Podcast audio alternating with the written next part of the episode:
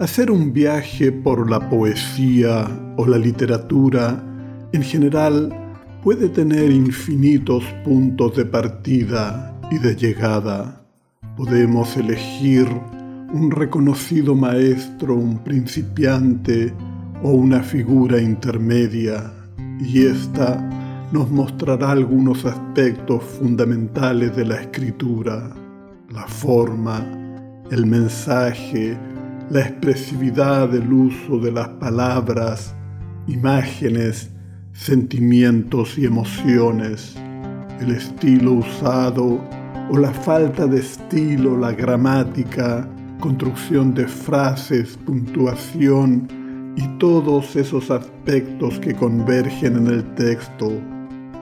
Si alternativamente elegimos una persona que conocemos personalmente, el viaje será aún más rico y podremos descubrir a través del texto aspectos relacionados con ella que no conocíamos, sensibilidades, preferencias, vulnerabilidades, porque leer es un diálogo y entrevistar es un viaje que nos permite vislumbrar paisajes y escenas detrás de la persona o como parte de esta. Hoy entrevistamos a Silvina Pacini, una amiga, colega, para descubrir con ella su modo de ver, vivir y sentir la poesía con todos sus dilemas. Os invitamos a seguirnos en este viaje. Hola Silvina Pacini. Soy Gabri Cádiz, me encuentro en estos momentos en la calle de la Lechuga, en pleno corazón de Madrid. Tuve que recorrer media España para enviarte este caluroso y fraterno saludo y darte las gracias por tus letras, por tu arte y por ponerle tanto corazón y cariño a tu obra. Para ti, toda mi admiración. Queridos amigos, tenemos el placer de presentar y entrevistar a la vez a nuestra querida colega Silvina Pacini para que nos hable de ella, de sus intereses personales y literarios y también para poder conocerla mejor. Gracias Silvina. Empezamos. ¿Qué es la poesía para ti? Un gusto, muchas gracias por este recibimiento. Bueno, la poesía para mí es lo que me permite caminar entre lo posible y lo imposible. Esto de poder jugar con los blancos y los negros, eh, jugar con el destino, con el origen, jugar con el presente, el pasado, el futuro, eh, algo que uno no puede hacer en la vida real. Es una posibilidad de, también de decir lo que queremos sin decirlo, poder jugar con las metáforas. Y considero que es maravilloso esto de la poesía, poder estar en ella porque podemos transmitir lo que sentimos y ver cómo impacta en el otro de acuerdo a sus vivencias. Podríamos decir que la poesía para mí es un resumen y la conjunción de dos de mis carreras de estudios. Una de ellas es la fonodiología, que me gusta todo lo que tiene que ver con la comunicación, y el otro es que soy técnica en electrocardiogramas, que tiene que ver con la lectura del corazón. Entonces, la poesía sería la conjunción de poder leer el corazón y poder poner en palabras. Qué interesante, Sil. Gracias, Neri. ¿Cuándo comenzaste a escribir? La verdad que comencé a escribir hace muy poquito, hace tres añitos y medio en realidad. Entré por esas cosas del azar a un muro de poesías de un psicólogo que hacía que hace poesías existencialistas, de buscar la mejor versión de uno y empecé a contestarle con poesías a sus poesías y así fue como nació este interés. A partir de ahí abrí mi muro y ahí se fueron surgiendo las cosas y fue creciendo todo. ¿A dónde quieres llegar? ¿A dónde quiero llegar? Qué pregunta esa. No lo sé. La verdad, a donde los vientos me lleven. Generalmente no soy de buscar ni de programar las cosas soy muy desestructurada. Las cosas llegan a mi vida por arte de magia. Así como llegué por casualidad a la poesía, se abrió el muro y no sé, a lo mejor algún día se escribe un libro. no sé a dónde quiero llegar. Generalmente viste que dicen que uno tiene que plantar un árbol, tener un hijo y escribir un libro. Eh, plantar el árbol lo hice, eh, varios árboles de naranja, los cuales se me secaron, voy mejor con el perejil y con las flores. Eh, tener un hijo, tengo dos príncipes maravillosos este, y escribir un libro, no lo escribí, tengo un muro con muchas poesías eh, y a su vez como Yapa tengo un long play en Spotify que mi querido amigo Neri González musicalizó las letras, así que bueno, voy a llegar donde se vayan abriendo las oportunidades. ¿Cómo definirías tu estilo y forma de escribir? Eso es interesante también. Eh, yo creo que no tengo estilo. Eh, a veces respeto las métricas, a veces le doy musicalidad, a veces no, a veces rima. Eh, es un estilo muy libre que juega juego entre el poema y a veces un poema que se aproxima a, a la prosa. Sí, lo que el lenguaje es cotidiano, cargado de expresividad y de sentimientos. Y lo que intento siempre es que la persona que lea la poesía pueda sentir, uy, yo lo hubiera escrito o pueden ser mis palabras. El estilo sería poder transmitir lo que va fluyendo en el momento. El estilo sería todo lo que contenga mis palabras. Seguimos conociendo un poquito más a Silvina. Eh, la otra pregunta sería, ¿qué es lo que te falta si te falta algo? Uy, faltar siempre me falta todo y me falta nada, todo a la vez. Todo con respecto a lo mejor a la técnica, a explorar estilos. Siempre voy a ser un aprendiz de la vida y, de la escritura.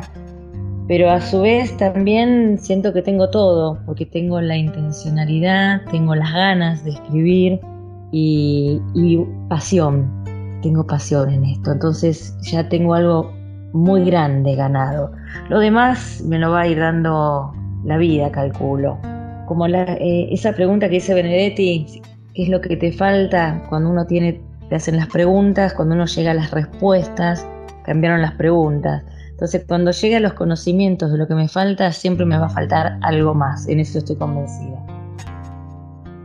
¿Cuáles son tus temas predilectos? Mira, mis temas predilectos creo que tienen que ver mucho con la biblioteca que había en mi casa de chica. Había muchas novelas de amor y muchas eh, etapas y cosas de desamor. Entonces, mis temas favoritos son los que tienen que ver con el amor y el desamor. También algunos temas un poquito oscuros me gustan, sobre la muerte y sobre la luz, siempre en las dos caras de la moneda, porque hay una oscuridad, tenemos una luz y desarrollar esa luz es importante. Y de ahí también he escrito cosas sobre existencialismo, sobre mejor versión de uno, sobre autoconocimiento, sobre poder llegar a explorar los sentimientos. ¿Escribes solo poesía o también otras cosas? Escribo lo que surge, en realidad. Si surge poemas, poemas, y si surge alguna prosa, prosa y algún microcuento, debo tener también por ahí guardados. ¿Podrías leernos algunas de tus poesías que más te representan? Bueno, hay un par de poesías que son las que más me representan y tienen que ver con mis afectos. Una es muy cortita, que se llama Te regalo alas, que para mí es muy significativa, se la escribí a mis hijos y le pedí permiso a uno de ellos para poder leérsela al otro en el día de la comunión. Y me acuerdo que me costó leerla y hasta lloré y dice así, te regalo alas para emprender el vuelo, para que los vientos sean tu guía. Te regalo alas que desplieguen tu esplendor, que animen tu búsqueda constante. Te regalo alas con el don del amor para acariciar la vida y cumplir tus sueños. Te regalo alas, hijo mío, ve y vuela por la felicidad. Esa es una de las que más me gusta. y otra Gracias, Neri. Y otra muy emotiva para mí es una que le escribí a mi papá. Eh, yo tenía un vínculo muy cercano con mi papá y él no supo que me gustaba escribir, no vio nunca esta beta y me hubiera encantado que poder haberla compartido con él.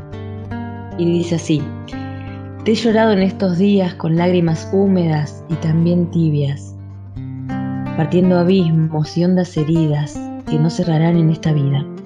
El extrañarte y solo tenerte en fotos y verte sonriente, pisar tu pasto, regar tus flores sin reina mora ni canto alegre, verte en el sol frente a frente y en el consejo que hoy está ausente.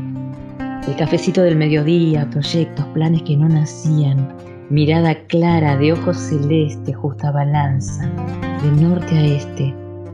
Fuiste mi ejemplo, maestro y guía, palabras sabia y compañía. Te extraño, Padre, te amo una vida, me hace falta todos los días. Oh, Muy bonito, Muy bonito, muchas gracias. Se me cayó la lágrima, perdón. No, por favor, muchas gracias.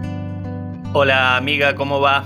Habiéndome enterado por vos que te iban a dedicar o hacer un programa en el cual te iban a entrevistar, se me ocurrió llamar al amigo y, no sé, escribir algunas palabras, brindarte este regalo que espero te guste.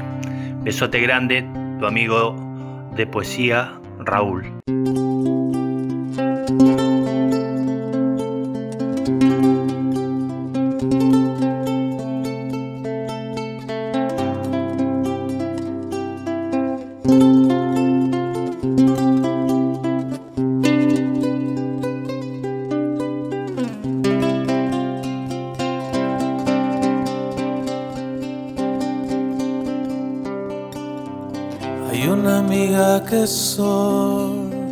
Latido de caramelo, siempre una risa en su voz, cuando en poesía su vuelo le pone alas al día sobre el andar de los cielos.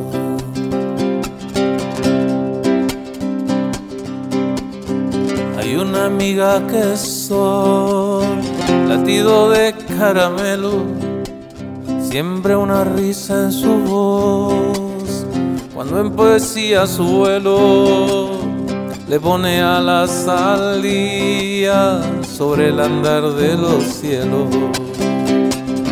Es una estrella que va por los caminos del viento y con su letra al pasar describe los sentimientos en plenilunios de miel sobre las huellas del tiempo.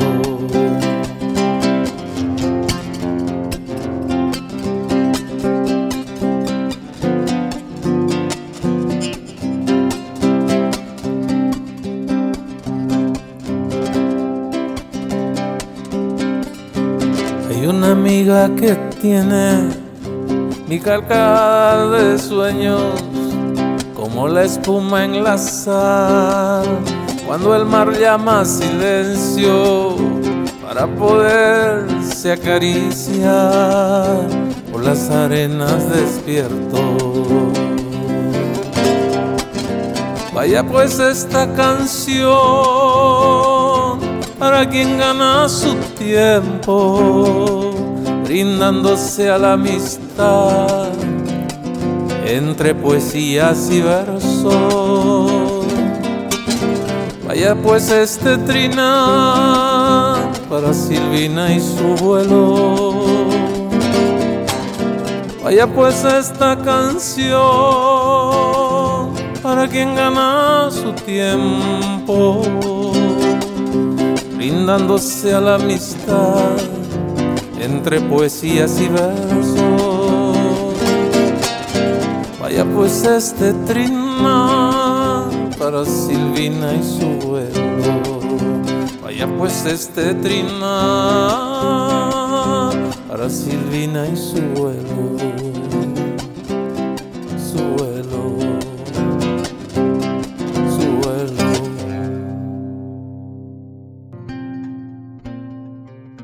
Bueno, vamos a, a proseguir con las preguntas. Este, la que sigue es así. ¿Tienes un objetivo con la escritura? El objetivo es crecer, profundizar y avanzar. Como todo objetivo, cada cosa que entiendo en la vida, me gusta ir mejorando día a día. Ese es mi objetivo hoy en día con la escritura.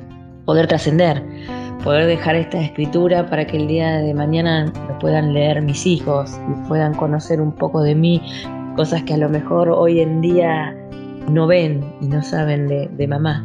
Ese sería mi objetivo. Querida Sil, soy Carlos Monsalvo. Quiero enviarte un saludo y agradecerte por los bellos versos con los que siempre nos iluminas los días.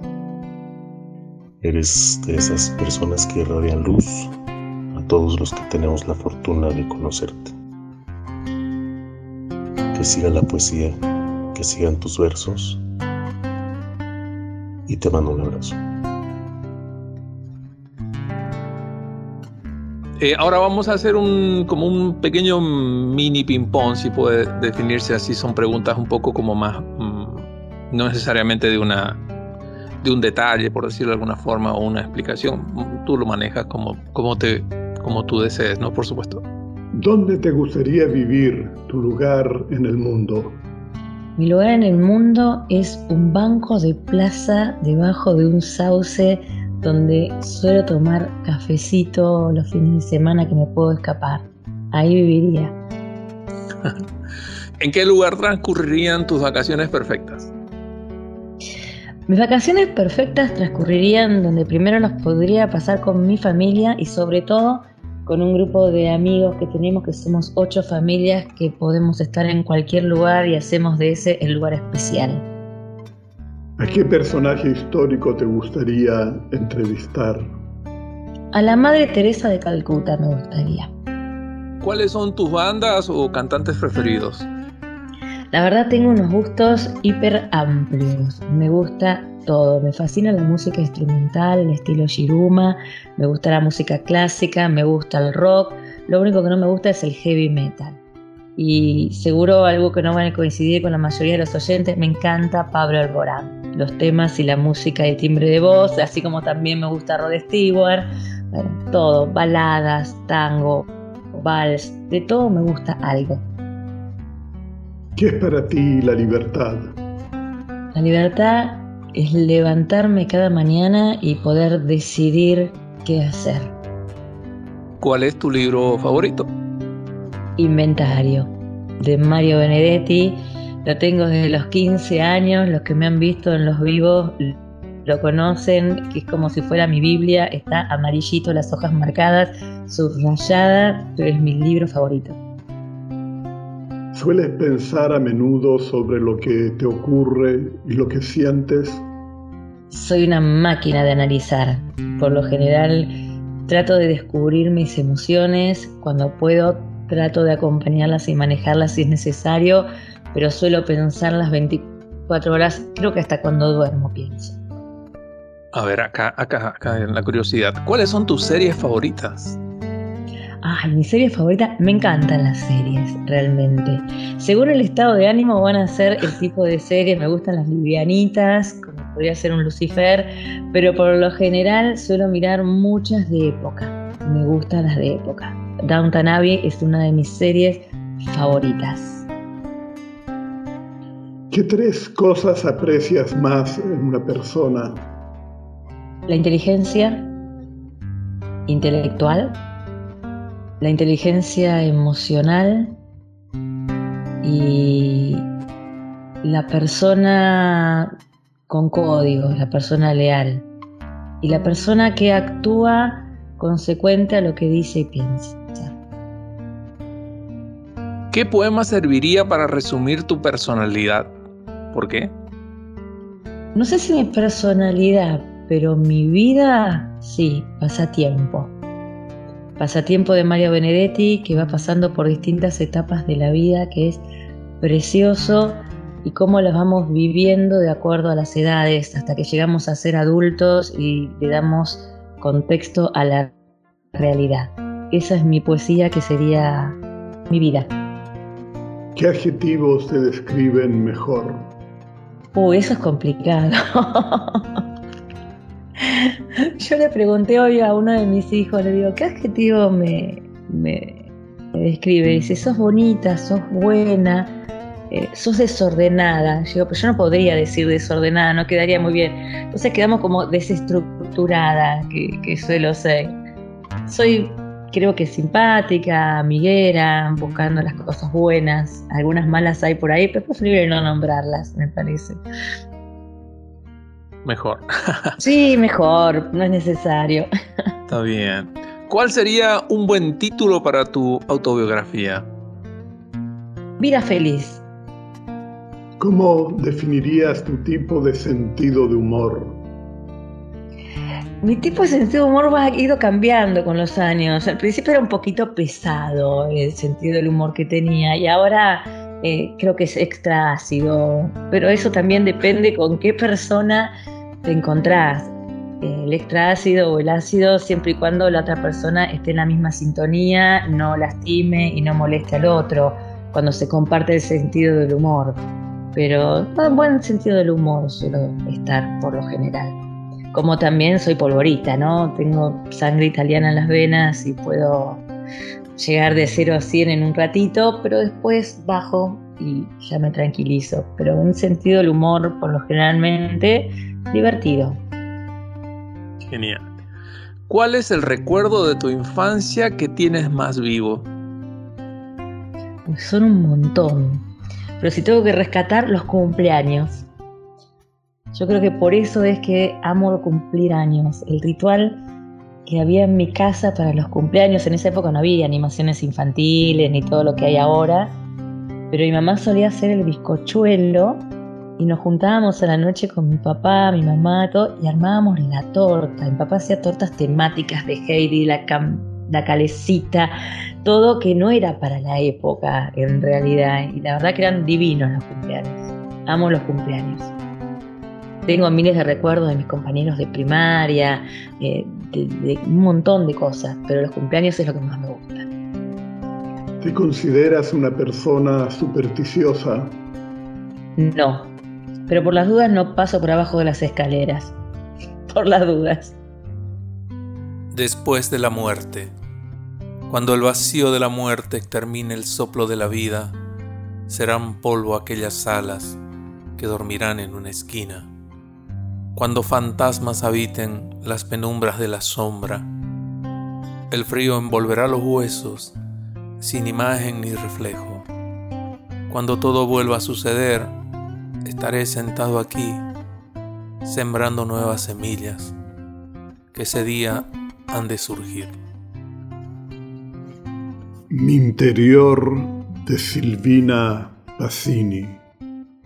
Subí, bajé, bajé y subí, del cielo al infierno y del infierno al cielo, y en el camino descubrí que el cielo e infierno no existen sino en mí.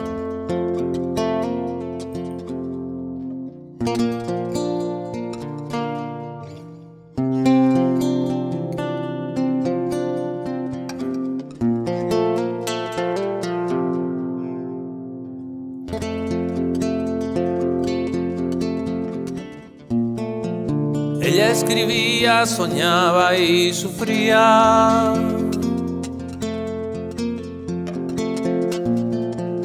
Buscando palabras de noche y de día.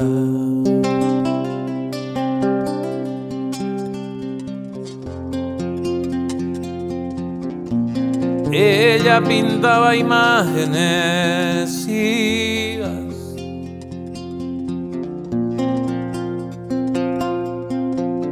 de amores sin tiempo y mil vidas vividas.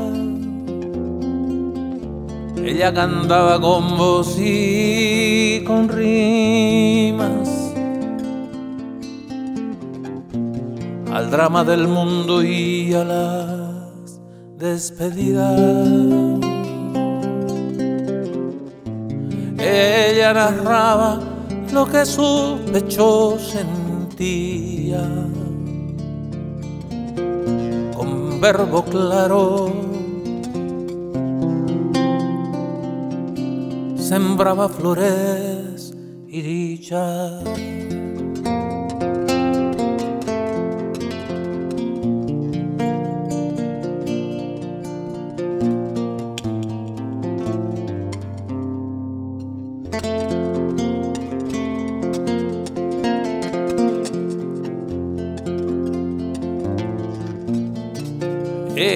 Ella era madre y esposa querida.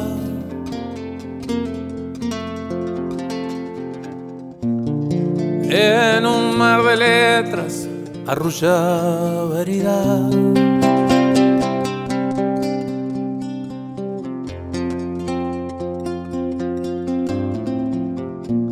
Ella viajaba por tardes sombrías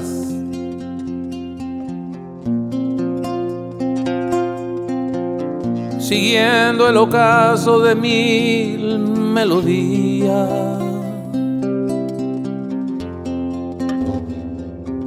Vestida de tiempo, de lluvia y de brisa. Por otoños huidos y primaveras perdidas. Ella narraba lo que su pecho sentía con verbo claro sembraba flores y dicha.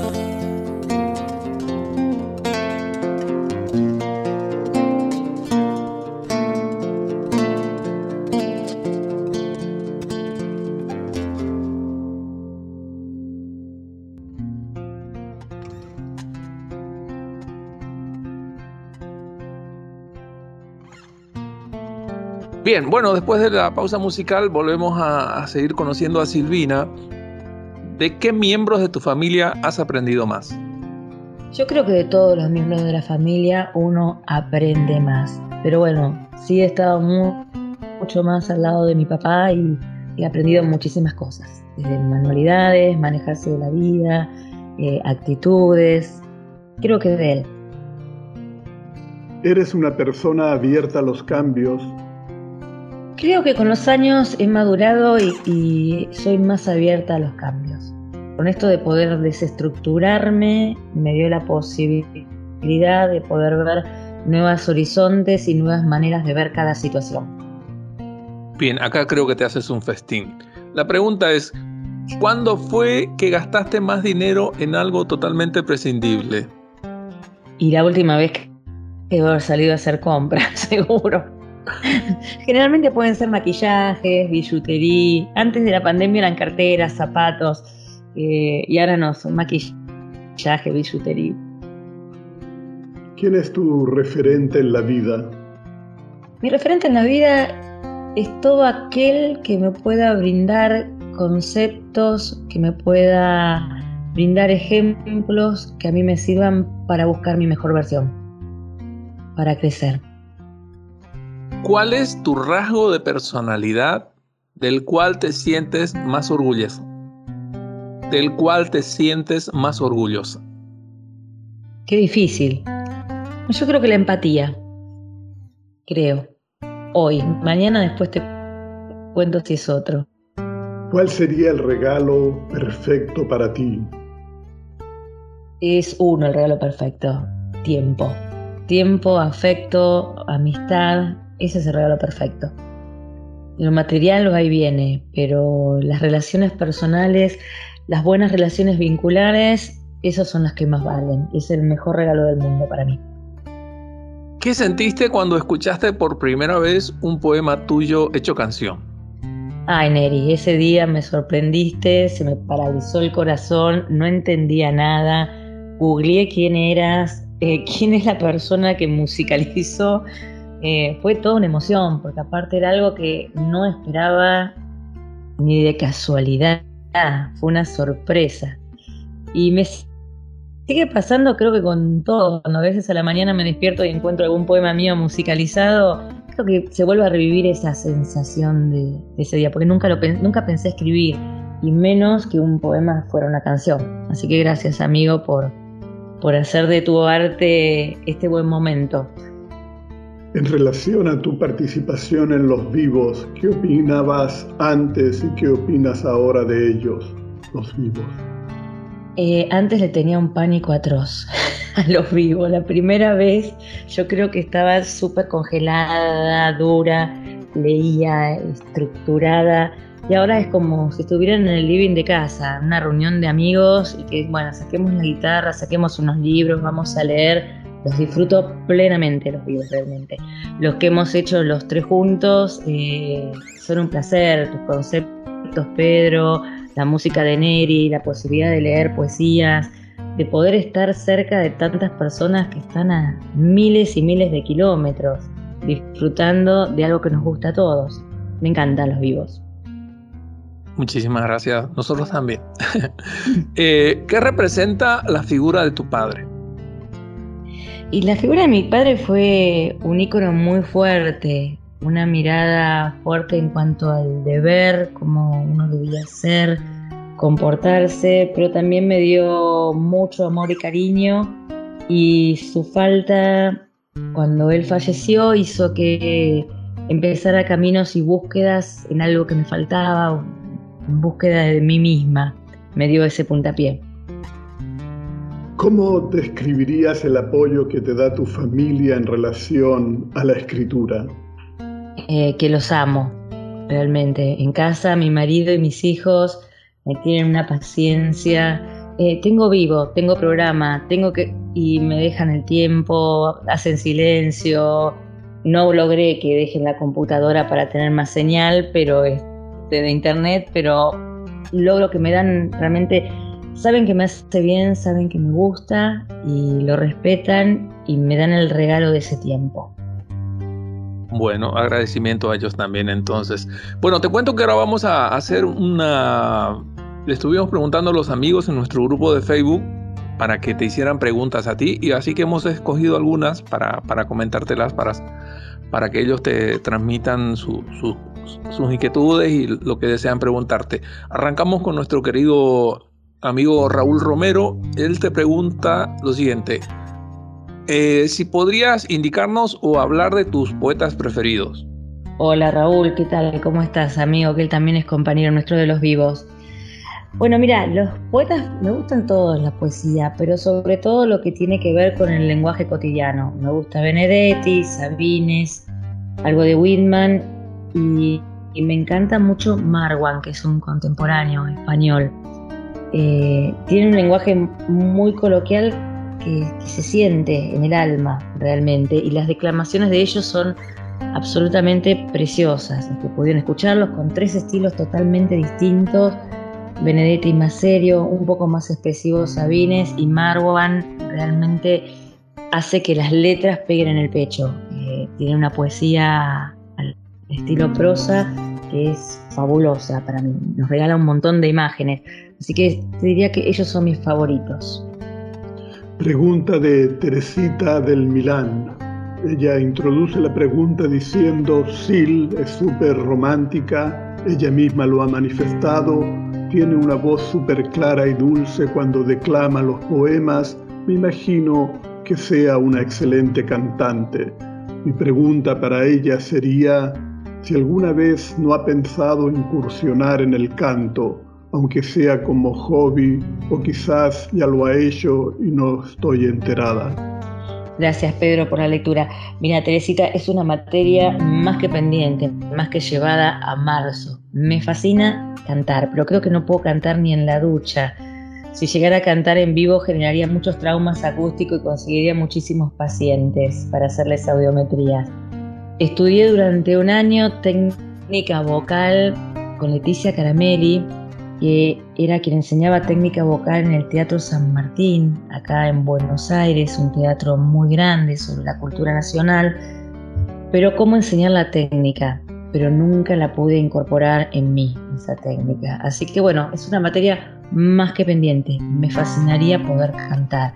Me encantaría subirme hasta un escenario, hasta ese punto me gusta cantar pero realmente lo que naturaleza no da, Salamanca no presta. Tengo buen oído musical, pero soy desafinada.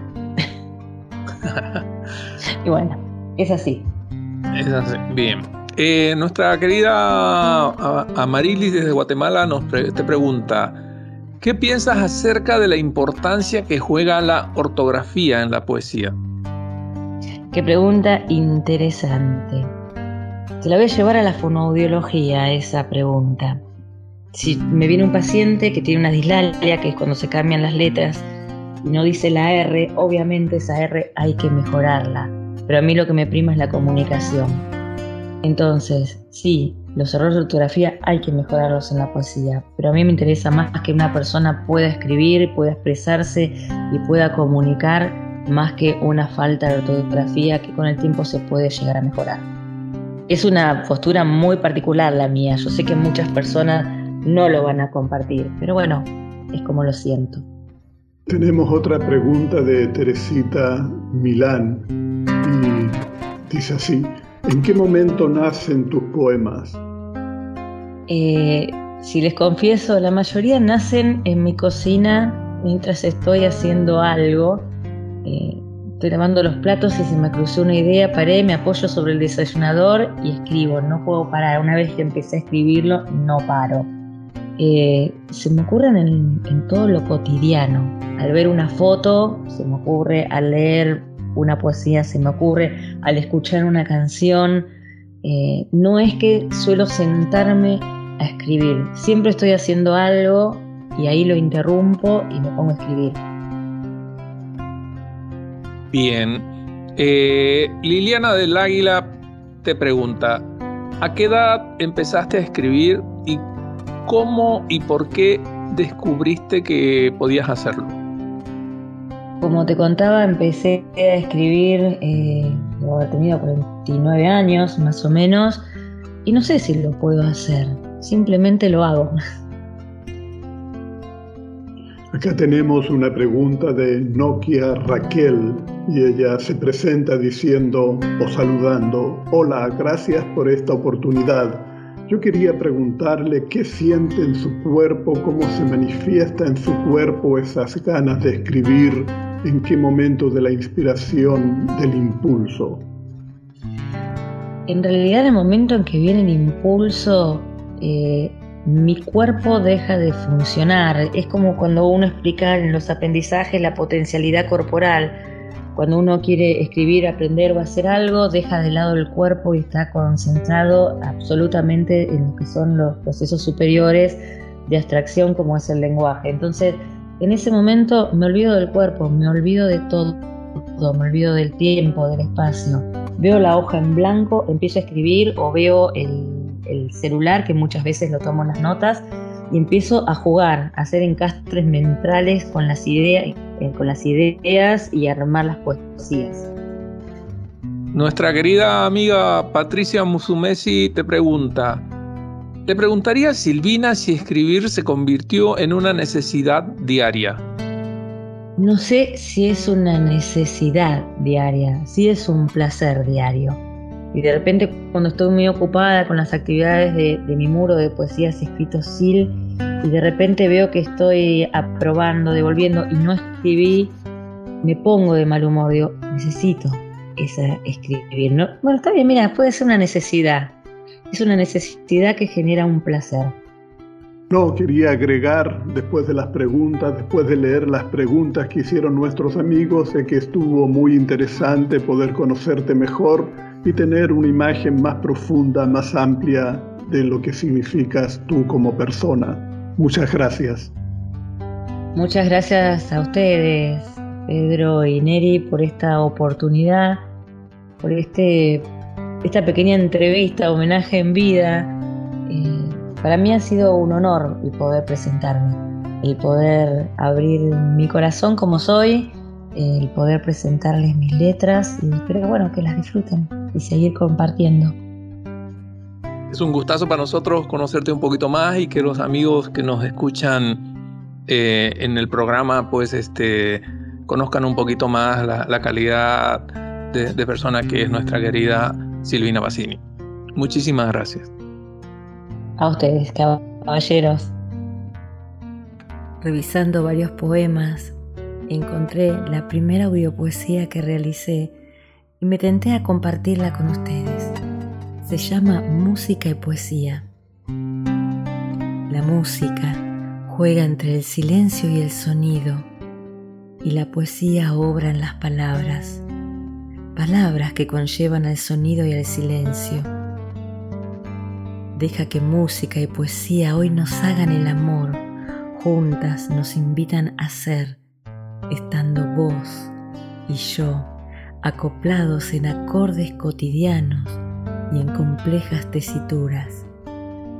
La clave de sol brilla en un nosotros, mientras la clave de fa nos cuestiona en segundos pentagramas. Se entrelazan fusas y semifusas ligadas con blancas y redondas, que intercaladas con bemoles y sostenidos, crean la melodía de la vida, con el timbre adecuado y armonías que enamoran. Adagios de romanticismo, sonata de claro de luna, alegreto que inspira y presto agitado que lleva a la cima todos suenan consecutivos sin interrupción en nuestra partitura. Partitura de libre interpretación de nuestra pieza musical, donde el propio sentir se hace brillar. Poesía y música se hacen el amor, al igual que vos y yo.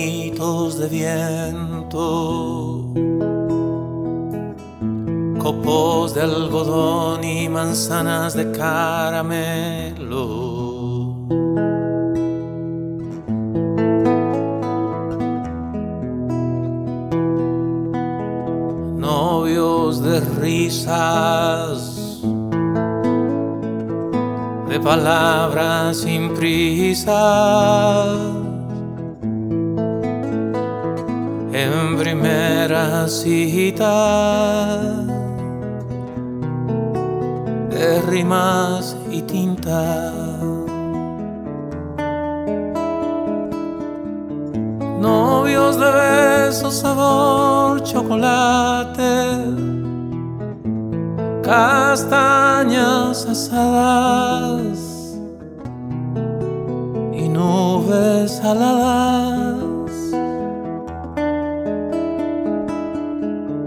Novios primeros que usan sombreros, pícaras miradas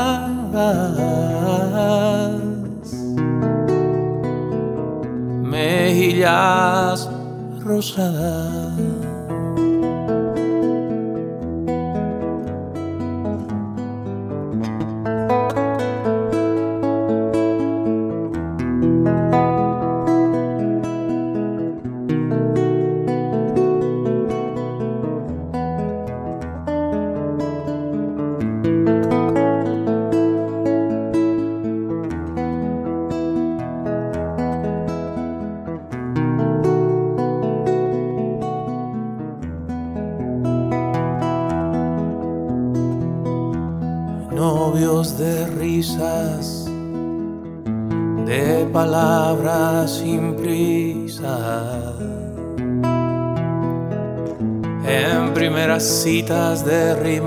Tintas.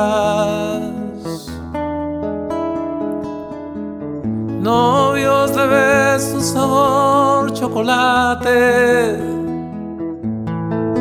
Castañas asadas y nubes aladas. Novios primeros que usan sombreros, ficarás mirada, mejillas rosadas.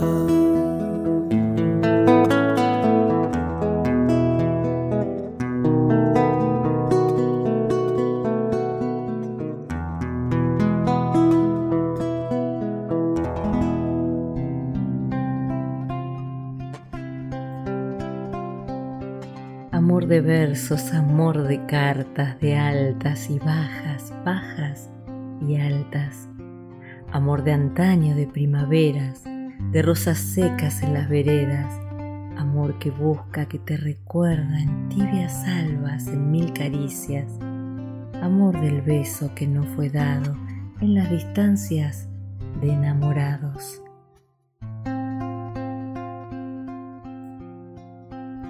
Amé, amo y amaré.